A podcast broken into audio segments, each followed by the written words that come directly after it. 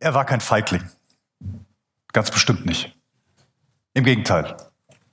Er hatte sich was aufgebaut. Er hatte es geschafft, obwohl seine Voraussetzungen nicht die besten waren. Okay, es gab sicherlich noch andere, die, die auf der Karriereleiter vielleicht weitergekommen waren, aber die hatten vielleicht auch ganz andere Voraussetzungen. So schlecht war das nicht. Sein eigenes Unternehmen. Er war sein eigener Herr. Und er hatte investiert. Viel. Zu viel. Vielleicht. Vielleicht waren auch einfach nur diese Römer schuld mit ihren blöden Steuern, die sie von ihm verlangten. Wenn er die nicht zahlen müsste, würde es doch besser gehen. Und es wäre ja alles kein Problem, wenn diese blöden Fische machen würden, was er sagte und in sein Netz reinhüpfen. Aber nein, die ganze Nacht war er unterwegs gewesen. Die ganze Nacht war er mit seinem Boot, in das er so viel investiert hatte, weil er so viel Geld reingesteckt und so viel Kraft reingesteckt hatte, in die Netze, die er selber mitgeknüpft hatte, dass es überhaupt irgendwie funktioniert. Er war rausgefahren auf, auf den See und es ist kein einziger Fisch im Netz gewesen. Gebrauchter Tag. Montag, würde man sagen. Aber es war es nicht Montag. Bei ihm war es höchste Eisenbahn. Er brauchte Geld. Er musste den Fisch verkaufen, um seine Steuern zahlen zu können. Aber so schnell gab er nicht auf. Ihm fiel schon was ein. Irgendeine Möglichkeit würde er schon finden. Er hat immer eine Möglichkeit gefunden. Und im Notfall musste es mit den Fäusten gehen. Aber heute war was anders. An diesem Tag war irgendetwas anders. Als er noch dabei war, seine ungebrauchten Netze zum Trocknen aufzuhängen und zusammenzuschnüren, da kam er vorbei. Dieser Jesus, von dem er gehört hatte. Von dem mir sein Bruder vor allen Dingen die ganze Zeit schon erzählt hatte, der mit Johannes dem Täufer unterwegs irgendwie gewesen war und dann mitbekommen hat, Mensch, der ist da und er fand es ja spannend, aber was? Ja, er hatte das auch alles gelernt. Er war auch Schüler gewesen. Na klar, wie alle anderen. Er war in dieser Grundschule, der jüdischen Grundschule und er lernte die Bibeltexte aus dem, aus dem, aus der Torah, aus dem Alten Testament auswendig. Und der konnte natürlich auch noch einige. Ja, okay. Er hat danach mit der Ausbildung angefangen. Er war einer derjenigen, naja, fast die allermeisten, die nach dieser ersten Schulstufe dann in den elterlichen Betrieb gingen, um zu arbeiten. Ja, gerade so, gerade so, als er die Netze halten konnte, gerade als er groß genug war, um ein bisschen rauszupaddeln. Nur die wirklich, die begabt waren, die hier mehr hatten als hier, die sind in die nächste Stufe der Schule reingekommen und durften noch ein bisschen mehr lernen und wurden dann gelehrt, auch zu diskutieren, sich gepflegt und gewählt auszudrücken, gute Fragen zu stellen. Ja, das machte man ja so. Ja, und dann gab es noch die ganz, die ganz tollen, die Besten der Besten. Und die dürften sogar noch weiter studieren. Der erlauchte Greis. Aber dieser Jesus, er war ja Rabbi. Irgendwie hat er gehört, er war auch Zimmermann. Also so ganz passte das für ihn nicht. Wie, wie konnte ein Zimmermann Rabbi werden? Wo hatte er die Zeit dafür? Aber er war Rabbi. Und ja, Rabbi, Rabbis waren schon was Besonderes. Rabbis waren die, die Elite. Das waren die gebildeten Menschen. Das waren die, die es geschafft hatten, nach ganz oben zu kommen. Die, die angesehensten im Land. Die was zu sagen hatten. Die sich ausdrücken konnten. Die, mit denen jeder abhängen wollte, um es mal so zu sagen. Er war nicht derjenige, der mit den Leuten abhing. Doch an diesem Tag kam er näher, dieser Rabbi. Und er sprach ihn an ob er nichts gefangen hätte. Und er musste sagen, ja, die Nacht war nicht gut. Die Fische haben Urlaub gemacht, die waren irgendwo anders. Und dann sagt doch dieser Rabbi, werf's noch mal aus, versuch's noch mal am Tag. Ich glaube, die meisten von euch ihr wisst, um wen es geht. Es geht um Petrus. Es geht um Petrus, diesen Jünger Jesus, der immer mal wieder auftaucht, der viele Geschichten in den Evangelien mit Jesus erlebt und immer mal wieder so eine besondere Rolle einnimmt. Und Dieser Petrus wird angesprochen, das können wir nachlesen, das steht in Markus 1, Verse 16 und 17. Als Jesus am See von Galiläa entlang ging, sah er zwei Fische, die auf dem See ihre Netze auswarfen, Simon und sein Bruder Johannes. Jesus sagte ihnen, kommt, folgt mir nach, ich will euch zu Menschenfischern machen. Dieser Rabbi kommt zu diesem Petrus, der nicht zu den Besten gehört und sagt, folge mir nach. Rabbi wurde man nicht einfach so. Wisst ihr, wie man Rabbi wurde? Man musste diese ganze Schule durchlaufen. Man musste der Beste der Besten sein. Und dann warst du immer noch kein Rabbi. Dann hattest du einen Schulabschluss. Aber Rabbi wurdest du nur dann, wenn ein anderer Rabbi zu dir kam und gesagt hat, du, folge mir nach. Du folge mir nach. Nur dann kann man Rabbi werden wenn ein anderer Rabbi einen auswählt. So zu sein wie er, so zu leben wie er. Und das passiert jetzt diesem Fischer Petrus. Er wird ausgewählt. Er soll nachfolgen. Nachfolge. Was ist denn Nachfolge? Heute geht es um Nachfolge. Wir sind immer noch in unserer Reihe mit dem Buch Unfertig beschäftigt. Unfertig. Wir haben uns die letzten Wochen darüber unterhalten, dass wir unfertig sind. Dass wir Macken haben. Dass wir manchmal das Gefühl haben, wir sind nicht ausreichend. Aber das stimmt nicht. Wir sind unfertig. Wir haben uns darüber unterhalten, dass unser Gottesbild unfertig ist, dass wir immer nur Stückwerk sehen, so wie Paulus es sagt, dass wir Gott nie ganz begreifen können, dass wir nie alles wahrnehmen können, aber immer mehr entdecken dürfen. Und ganz ehrlich, unfertig sein ist die beste Voraussetzung, die wir haben können.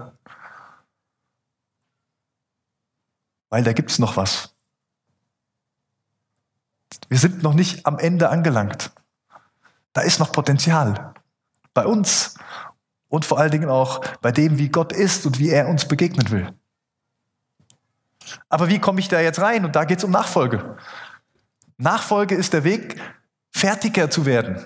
Wir werden auf dieser Erde hier nicht fertig werden. Die Illusion muss ich euch nehmen.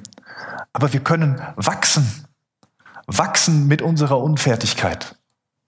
Und da geht es um Nachfolge.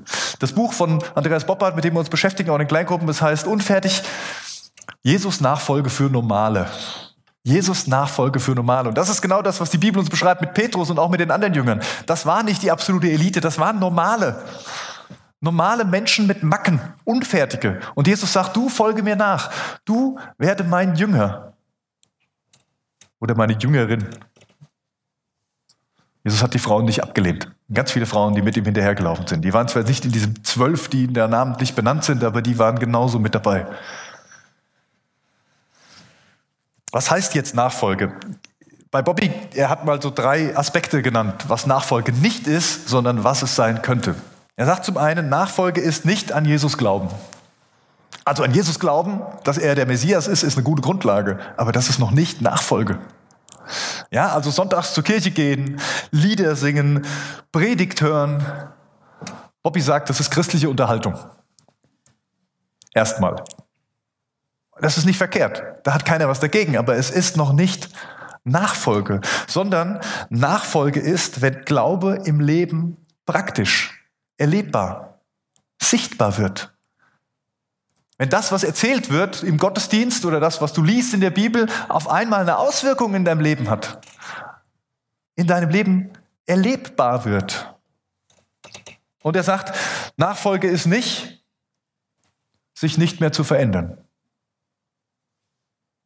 Ah, ihr merkt schon, Nachfolge ist etwas, das klingt nach Bewegung. Das ist nicht stehen bleiben. Wir sind noch nicht angekommen, weil wir Jesus als unseren Herrn mal angenommen haben, sondern da startet die Bewegung erst. Da geht es eigentlich erst richtig los. Er sagt, wenn es bedeuten würde, nicht mehr zu verändern, dann ist es christlicher Stillstand. Und darum geht es nicht bei Nachfolge, sondern es geht um das Werden. Es geht um das Werden. Großzügiger werden, hilfsbereiter werden, liebevoller werden, hoffnungsvoller werden, Christus ähnlicher werden. Darum geht es bei Nachfolge. Es ist ein Veränderungsprozess.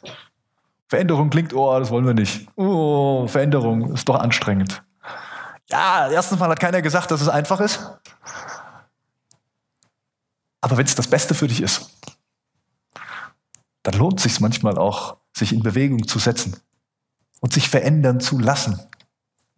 Und Bobby sagt, Nachfolge ist nicht, Jesus folgt uns nach.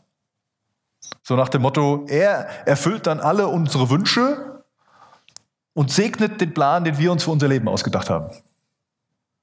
Nein, das ist nicht Nachfolge. Nachfolge ist vielmehr, dass wir uns fragen, was können wir für Jesus, für seinen Plan von Kirche tun? Wie können wir Teil davon sein? Was ist unser Beitrag im Reich Gottes? Nachfolge bedeutet, dass Jesus unseren Fokus verändern darf. Und bei Petrus hat er das gemacht. Bei Petrus hat er alles verändert, sogar den Namen. Ja, der hieß ja Simon eigentlich. Und Jesus ist der, der ihn dann Petrus nennt. Er hat seinen Fokus komplett verändert. Jesus war Fischer. Ach, Jesus sage ich schon, Quatsch. Petrus war Fischer. Simon war Fischer. Und dann kommt Jesus zu ihm und sagt zu ihm und zu seinen Brüdern, kommt, folgt mir nach, ich will euch zu Menschenfischern machen. Und das ist ein erster Aspekt, der ganz wichtig ist, glaube ich, wenn wir über Nachfolgerin reden. Es geht um Menschen. Was hätte denn äh, Jesus jetzt zu Petrus gesagt, wenn er Schreiner gewesen wäre? Ich will dich zum Menschenfischer machen. Macht keinen Sinn. Wahrscheinlich hätte er gesagt, Simon, du bist Holzschreiner. Ich will dich zum Menschenschreiner machen. Und wenn er Gärtner gewesen wäre, hätte er vielleicht gesagt, Simon, du bist Pflanzengärtner. Komm, ich will dich zum Menschengärtner machen. Es geht nicht ums Fischen, es geht nicht ums Gärtnern, es geht ums Schreinern, sondern es geht um die Menschen. Deswegen ist Jesus in diese Welt gekommen. Das ist sein Plan, das ist das Reich Gottes für die Menschen. Als Jesus gefragt wird, was ist das wichtigste Gebot, was sagt er da? Liebe Gott und sei möglichst erfolgreich. Liebe Gott und hab Spaß am Leben. Nein, ich glaube, ihr wisst es. Er sagt, liebe Gott und deinen Mitmenschen wie dich selbst. Also Gott lieben ist sicherlich ein sehr hohes Wort, ne? also eine sehr hohe Aussage. Was heißt denn Gott lieben? Aber diese, diese Sehnsucht nach Gott zu haben, diese Verbindung mit ihm zu suchen, und, und das ist sicherlich der, der Ausgangspunkt und das ist ganz wichtig. Aber es bleibt dabei nicht stehen. Nachfolge bleibt da nicht stehen, sondern Nachfolge liebt die Menschen. Und wenn Jesus unterwegs ist und sagt, folge mir nach, dann heißt das, er geht zu den Menschen und wir gehen mit. Das ist herausfordernd. Sehr herausfordernd.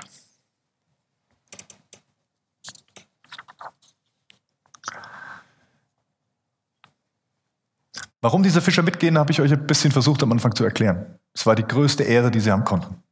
Dass ein Rabbi sie auswählt, war das, war das Größte, was passieren konnte. Und deswegen lassen sie auch alles stehen und liegen. Ich weiß nicht, wie die finanzielle Situation von Petrus war. Ich weiß nicht, ob er wirklich Geldsorgen hatte und, und ganz froh war, den ganzen Kram hinter sich zu lassen oder, oder ob, er, äh, ob es ihm eigentlich ziemlich wehgetan hat, weil er seinen Job ziemlich gern gemacht hat. Ich weiß es nicht, aber Fakt ist, er folgt nach. Er geht hinterher. Und was machten diese Schüler von dem Rabbi dann? Sie gingen überall mit. Sie schluckten seinen Staub. Sie hingen ihm an den Fersen. Sie gingen überall hin, wo er hinging, weil sie wollten von ihm lernen. Sie wollten nicht nur Wissen anhäufen, sondern sie wollten ihn erleben. Sie wollten erleben, wie er mit Menschen umgeht. Sie wollten erleben, wie er mit anderen spricht. Sie wollten erleben, wie, wie, wie er ins Bett geht, welche Rituale er hat. Einfach alles.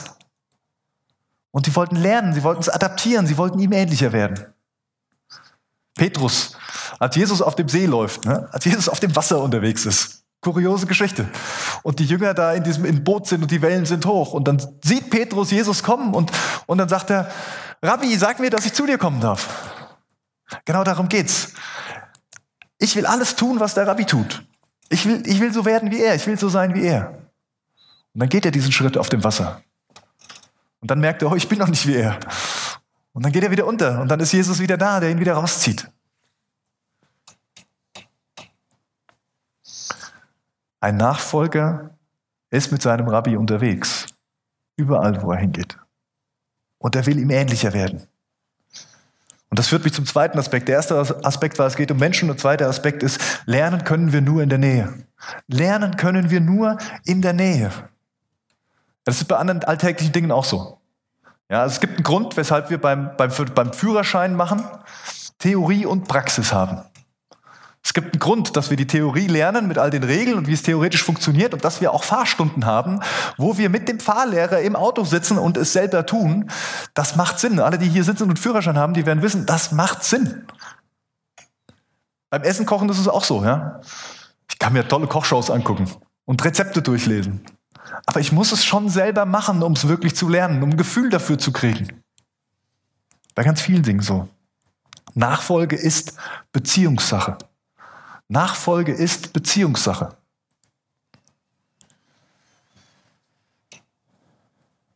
Wenn wir Christus ähnlicher werden wollen, dann müssen wir ihm nahe sein. Das ist die Voraussetzung. Die Bibel sagt das auch ganz deutlich. Als Jesus seine Jünger berief, sagt er, und er, er, er ging zu denen und berief die, dass sie bei ihm bleiben sollte. Das war die Voraussetzung, das war die Aufgabe dieser Jünger, bei ihm zu bleiben und von ihm zu lernen.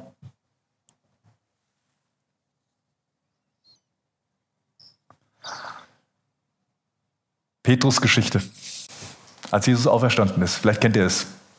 Petrus hatte Jesus verleugnet nach der Verhaftung. Petrus hatte ein schlechtes Gewissen.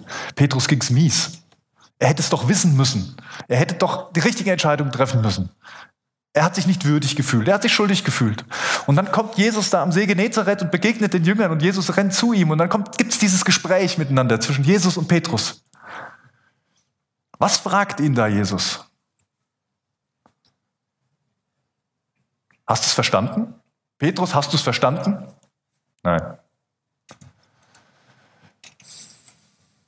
Petrus, willst du es lernen? Nein. Petrus, machst du es nächstes Mal richtig? Nein. Er fragt ihn, Petrus, hast du mich lieb? Petrus, hast du mich lieb? Nachfolge ist Beziehungssache. Genau darum geht's. Es geht darum, bei Jesus zu sein.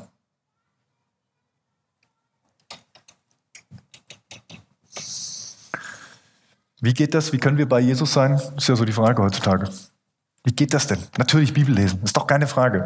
Jesus ist in der Bibel sichtbar. Die Evangelien beschreiben die Geschichte von Jesus und da steht drin, wie Jesus war, wie er gehandelt hat. Das heißt, wenn wir mehr über Jesus wissen wollen, dann müssen wir die Bibel lesen. Das geht überhaupt nicht anders.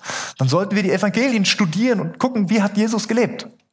Gar keine Frage. Ich stelle allerdings ganz oft fest, dass wir, gerade als Christen, vielleicht auch in unserer Gesellschaft meinen, wir sind dazu berufen, Antworten zu haben. Und ich will auch gar nicht sagen, das ist nicht so. Ich glaube schon, dass Gott sich entschieden hat, durch uns Christen in dieser Welt einen Unterschied zu machen.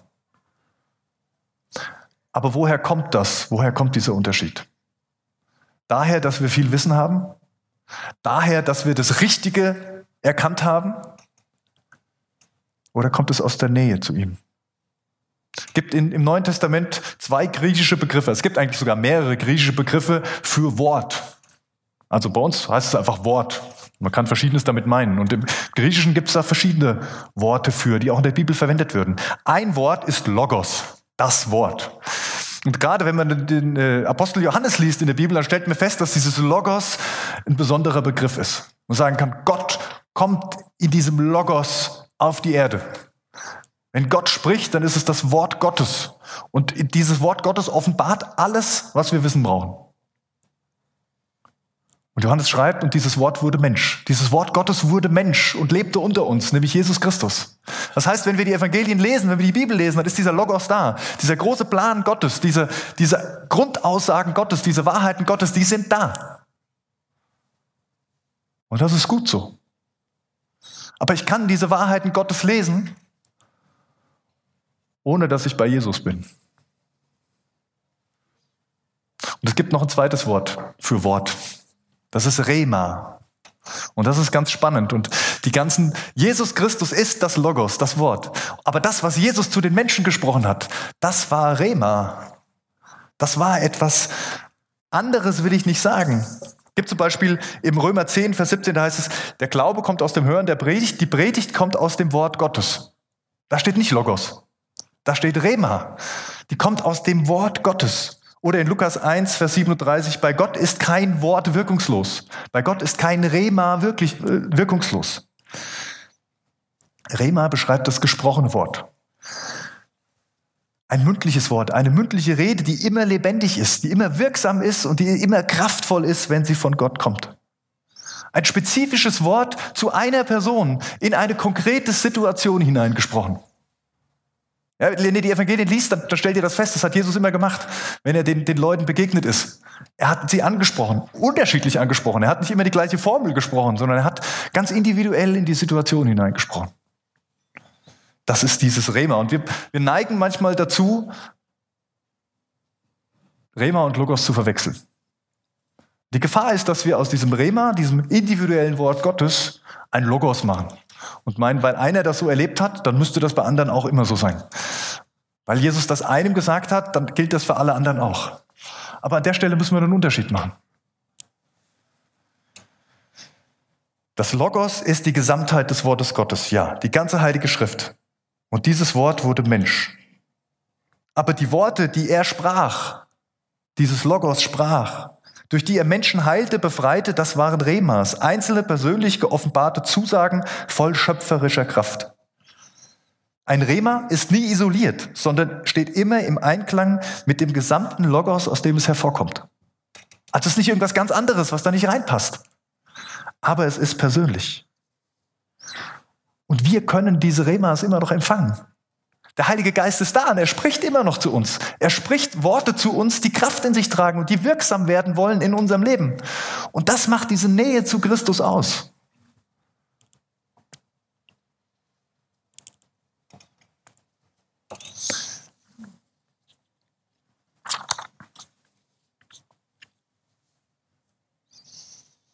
Remas, also nein, das Logos möchte Rema werden. Das Wort Gottes, wie Gott sich offenbart hat, möchte ein persönliches Wort für dich werden. Möchte kraftvoll werden in deinem Leben. Und darin liegt Nachfolge. Und jetzt komme ich wieder zu diesem Punkt. Ich habe mich selbst hinterfragt. Wir predigen so viel, wir reden so viel, wir, wir meinen so viel zu wissen und Meinungen zu haben aus christlicher und, und biblischer Sicht. Aber ganz viele von uns haben nie gelernt, mit Gott zu kommunizieren. Und ich sage das nicht vorwurfsvoll, das ist überhaupt gar keine Anklage. Ich schließe mich da voll mit ein. Wir haben nicht richtig gelernt, mit Gott zu kommunizieren und seine Stimme zu hören. Im Johannes Evangelium sagt Jesus, meine Schafe hören meine Stimme. Ich kenne sie und sie folgen mir. Johannes 10, 27. Meine Schafe hören meine Stimme. Ich kenne sie und sie folgen mir. Er möchte damit nicht sagen, meine Nachfolger sind Schafe und blöken nur rum und sehen nicht weit und fressen Gras, sondern er möchte sagen, die haben Beziehung zu mir. Die verstehen mich, die wissen, wenn ich rufe und die reagieren drauf. Beides gehört zusammen. Es ist gut, das Wissen zu haben. Es ist gut, diesen Rahmen zu haben. Es ist gut, das Wort Gottes zu kennen. Es ist total wichtig, die Bibel zu lesen. Aus dieser Bibel kommt dieses Rema heraus. Aber wir müssen lernen, die Stimme Gottes wieder zu hören. Das ist ganz unterschiedlich, ganz individuell, wie Gott in deine Situation hineinspricht. Aber du spürst es. Du weißt, wenn du ein Rema zu dir kommt, wenn Gott zu dir spricht, dann weißt du es. Dann spürst du, dass Gott zu dir gesprochen hat. Und dass das eine Wahrheit ist, die dir gilt. Ich habe wieder viel zu lange gesprochen. Ist aber egal, ob es war mir zu wichtig. Ich, ich möchte dich fragen an diesem Gottesdienst. Die Frage, die dir gilt, ist eigentlich, willst du nachfolgen? Willst du Jesus nachfolgen? Willst du, dieses, willst du, dass dieses Logos, was Gott gesprochen hat, allgemein für dich zum Rema wird? Willst du, dass Gottes Wirkung, Gottes Kraft in dein Leben hineinkommt? Beginnt immer mit einer Entscheidung. Mit der Entscheidung zu sagen, ja, ich will dir folgen. Ja, ich will lernen. Ja, ich will lernen zu hören. Ich will lernen, mit dir zu kommunizieren. Ich weiß, ich bin unfertig. Aber ich weiß, du hast mich gerufen, du hast mich auserwählt, dir nachzufolgen. Und deswegen tue ich das auch. Lass uns beten. Jesus, ich danke dir. Ich danke dir, dass du das Logos bist. Dass du die Wahrheit, die offenbarte Wahrheit Gottes bist, die in, unser, in unsere Welt hineingekommen ist, die die Mauer weggerissen hat, die das Tor weit geöffnet hat, die uns einlädt, einen, einen Wert zu kriegen von dir, den wir uns nie selber erarbeiten könnten. Die uns einlädt, dir nachzufolgen, dein Jünger zu sein. Zu lieben, wie du liebst, die Menschen so zu sehen, wie du die Menschen siehst. Gott, Begegnung mit Gott zu haben, wie du es hattest. Ja, Herr, ich will. Ich will dir nachfolgen. Ich will lernen, deine Stimme zu hören. Ich will lernen, ich will dieses Logos kennenlernen und ich will, dass es kraftvoll wird in meinem Leben. Und ich wünsche mir so sehr, dass wir, dass wir alle uns darauf ausrichten. Nicht, weil wir besonders sind, sondern weil du es bist. Amen.